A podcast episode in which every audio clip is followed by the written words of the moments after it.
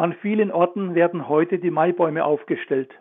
Mit Blasmusik, Bratwurst und Tanz wird der Wonnemonat Mai begrüßt. Viele unternehmen einen Ausflug in die herrliche Natur, vorausgesetzt das Wetter spielt mit.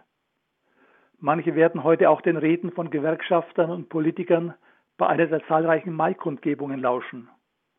Schließlich ist heute der Tag der Arbeit. Er erinnert an die berechtigten Interessen von Arbeitgebern und Arbeitnehmern und an den Sinn der Arbeit. Viele sehen in ihrer Arbeit nur einen Job. Dass Beruf mit Berufung zusammenhängt, wird leicht vergessen. Arbeit ist ein hohes Gut. Wer Arbeit hat, sollte dafür dankbar sein. Arbeit dient nicht nur dem Lebensunterhalt. Sie kann auch Sinn und Erfüllung schenken. Schlimm ist dran, wer keine Arbeit hat. In unserem Land und auch weltweit sind viele Menschen arbeitslos. Das hat Folgen für die Betroffenen und ihr Umfeld. Selbstbewusstsein und Selbstwertgefühl leiden darunter. Arbeitslose fühlen sich oft abgeschoben und wertlos.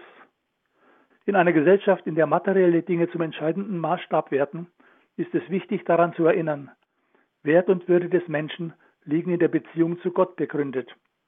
Gott, der Schöpfer und Herr allen Lebens, lässt es jedem Menschen, ob mit oder ohne Arbeit, zusagen, ich habe dich lieb, du bist mir wichtig, du bist in meinen Augen wertvoll.